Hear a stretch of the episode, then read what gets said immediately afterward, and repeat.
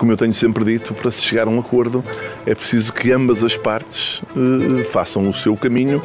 Com franqueza, acho que o Ministério da Saúde e o Governo já fizeram uma boa parte desse caminho. Viva! Está com o Expresso da Manhã. Eu sou o Paulo Baldaia.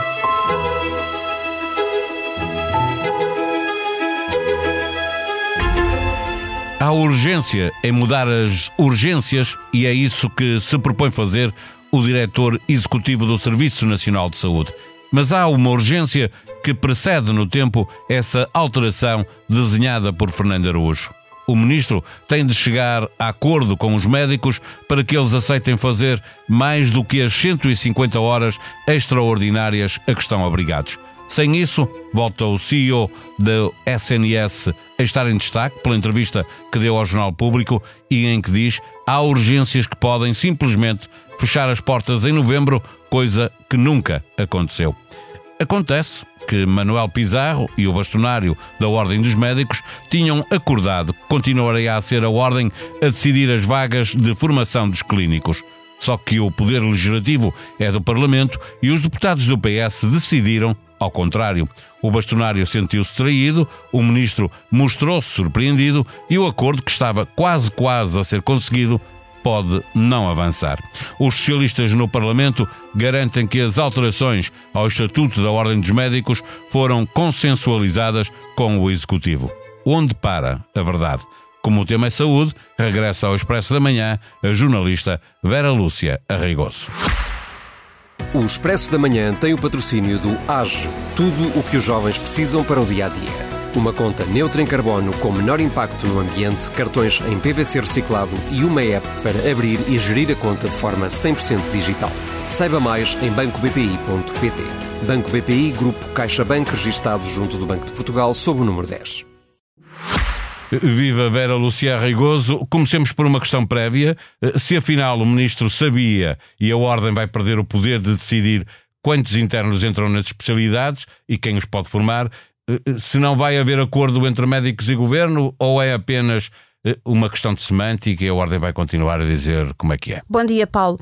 Um, não sabemos eh, em concreto, e aqui quase que verdade provada, se Manuel Pizarro saberia ou não. A indicação que, que nos foi dada foi de que não sabia, que tanto o ministro como o bastonário foram surpreendidos por, este, por esta ultrapassagem uh, do grupo parlamentar nesta alteração e que, uh, como tal, isso surpreendeu negativamente a ordem e utilizou, digamos que essa falta de confiança que ficou patente para adiar as negociações com o governo, na medida em que eu não posso pedir aos sindicatos que confiem num governo que me prometeu que ia fazer de uma determinada maneira e que não cumpriu. Uh, e neste momento não digo que isso seja a condição que vá impedir o acordo, mas foi aquilo que atrasou. Ou seja, na semana passada nós poderíamos ter tido uma aproximação maior entre o governo e os sindicatos, e isso não aconteceu, precisamente por esta questão do Estatuto das Ordens, que, digamos, quem a defende diz que se resume a uma questão de semântica, para a Ordem dos Médicos, o que, está, o que está escrito é o que vale, mesmo que na prática venha a ser diferente, e Carlos Cortes Basta queria. que mude o governo para ser diferente. Exatamente, Carlos Cortes queria que o que ficasse escrito fosse precisamente o contrário. Eh, não há aqui uma desautorização do Ministro da Saúde na medida em que eh, a solução final no Parlamento eh, é o que sempre defendeu António Costa, aliás, na linha do que é exigido pela Comissão Europeia, contrariando o que Manuel Pizarro consensualizou com o bastonário da Ordem dos Médicos. Não? É? Há uma desautorização se nós acreditarmos que quem participou nessas negociações está a dizer a verdade completa e que o ministro não sabia. Agora, de facto, nós não sabemos se isso não foi também de alguma forma aceito por Manuel Pizarro, atendendo que é uma, uma imposição que vem de fora, uh, em que, uh, de alguma forma, Manuel Pizarro poderá ter dito: bom, mas isto é só uma questão aqui de vocabulário, porque na prática o Ministério não tem e não tem capacidade para definir currículos de formação pós-graduada médica e onde é que vai haver idoneidade formativa para receber os novos especialistas, vai continuar na prática a ser a ordem a fazer tudo isto, a propor e nós a assinarmos. Portanto, muda aqui o texto, mas na realidade nada muda. E não é isto de facto que o bastonário quer. E se de facto tanto o bastonário como o ministro acordaram isto e foi feito diferente, é, é óbvio, Paulo, que há uma desautorização do ministro. Parece-me que sim. Eh, eh, olhemos agora para a entrevista de Fernando Araújo ao público. Eh, do que ouvimos ao diretor executivo do Serviço Nacional de Saúde, fica uma pressão maior sobre os médicos ou sobre o governo? A pressão é dividida para os dois lados. Na minha leitura, por um lado, avisa quem está na negociação, quem se senta cara a cara com os sindicatos, que é Manuel Pizarro, de que isto não aguenta mais tempo de braço de ferro, porque nós temos que ter os médicos nos serviços. Portanto, cheguem a acordo e para os médicos têm razão. As condições são más, devem protestar, mas acima de tudo não se esqueçam que são médicos e o vosso trabalho é salvar vidas. Eh, eh, olhemos para exatamente Fernando Araújo, quem tem a responsabilidade eh, de gerir o SNS e nos diz que pode haver fecho de porta de urgências em vários hospitais, não apenas um serviço ou outro, é urgência fechar portas mesmo, coisa que nunca aconteceu, lembra ele. Se não houver acordo ou pré-acordo com os médicos, diz ele, e, e, e, que isso põe, ele acrescenta, põe em risco a vida de, de pessoas. Deve colocar o lugar à disposição ou deve manter-se em funções procurando minimizar? o problema. Paulo, é grave aquilo que ele diz, não é? Exato. Em situação de crise, não se pode abandonar o lugar. Tem que se encarar o problema e tentar resolver. Era a mesma coisa que numa sala cirúrgica o doente começar a esvair sem sangue e o cirurgião, eu sou um incompetente, vira as costas e vai-se embora. Não. Tem que tentar até ao fim resolver o problema. Mas a responsabilidade maior aqui é de quem se senta com os sindicatos. E quem se senta é Manuel Pizarro, é o governo é a política deste governo, se quisermos, com o aval do Primeiro-Ministro, com ou não os entraves do Ministro das Finanças, que decidem se vai ou não haver acordo, porque o acordo aqui depende de dinheiro e esse dinheiro não depende de uma resposta de Fernando Araújo. E se não houver acordo, vamos ter mesmo urgências por todo o país eh, a fecharem em novembro, simplesmente porque não há médicos para, para fazer essas urgências? Eu acredito que vai haver acordo, uma vez que este apelo que foi feito aos médicos é um apelo ao âmago do que é ser médico e da profissão, porque tanto Fernando Araújo como os médicos em luta que estão a promover isto sabem o que é que aí vem. E o que aí vem vai ser uma situação nunca vista.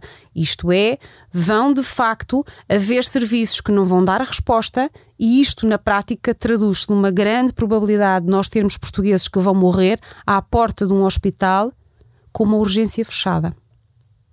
Olhamos para a frente, esperando que isso não aconteça uh, até ao final de uh, 2023, uh, e digo isto porque em 2024 começam alterações no Serviço Nacional de Saúde.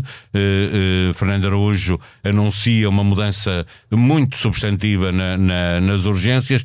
Os portugueses que levam mais de 40 anos a utilizar as urgências do Serviço Nacional de Saúde para conseguir a consulta, que não conseguem fora das urgências, eh, quanto tempo é que vai ser preciso para mudar a cabeça dos portugueses e eles perceberem que as coisas vão funcionar de outra maneira? A resposta vai depender de quanto tempo vai ser preciso para que todos os portugueses tenham médico de família atribuído, porque essa é a grande, é a chave deste enigma.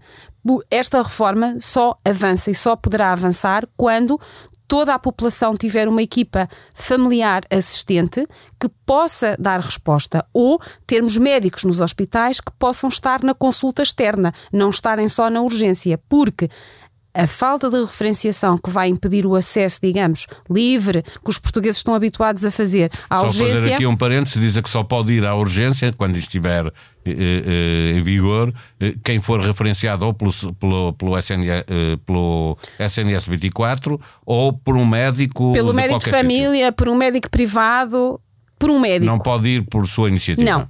Se for por sua iniciativa, o que vai acontecer é será triado. Nessa triagem vão olhar para aquela pessoa, vão considerar se há ou não critérios para que seja atendido numa urgência.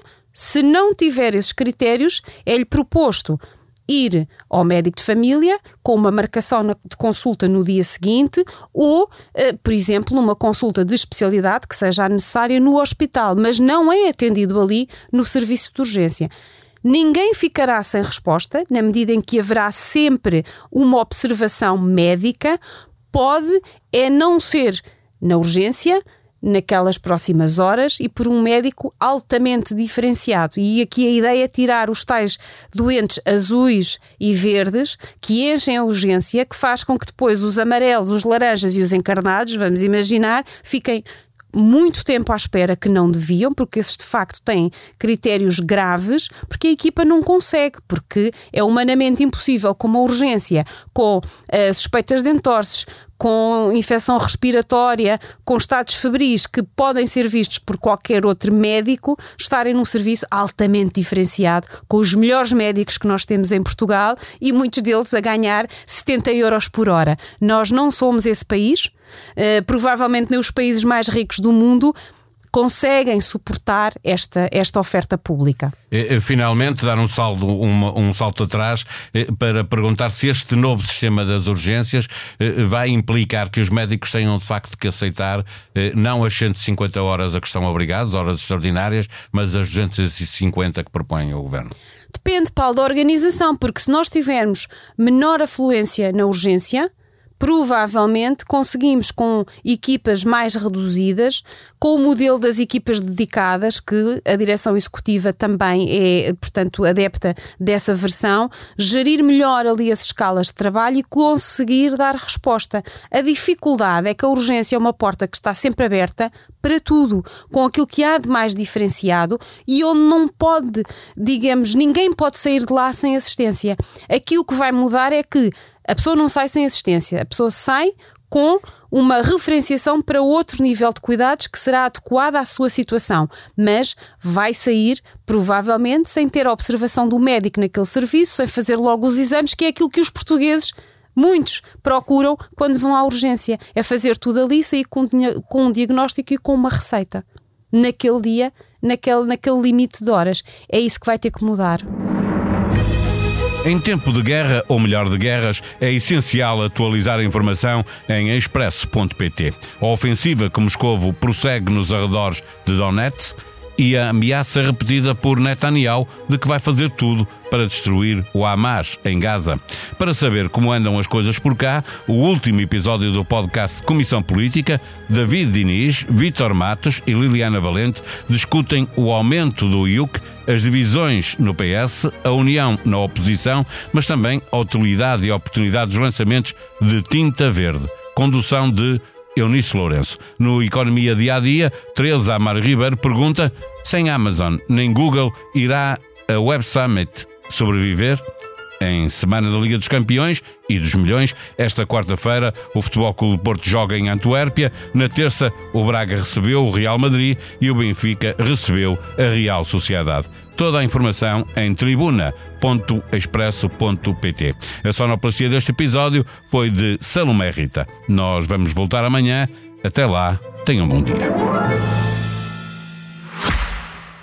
O Expresso da Manhã tem o patrocínio do AGE, tudo o que os jovens precisam para o dia a dia. Uma conta neutra em carbono com menor impacto no ambiente, cartões em PVC reciclado e uma app para abrir e gerir a conta de forma 100% digital. Saiba mais em bancobpi.pt. Banco BPI, Grupo CaixaBank, registado junto do Banco de Portugal, sob o número 10.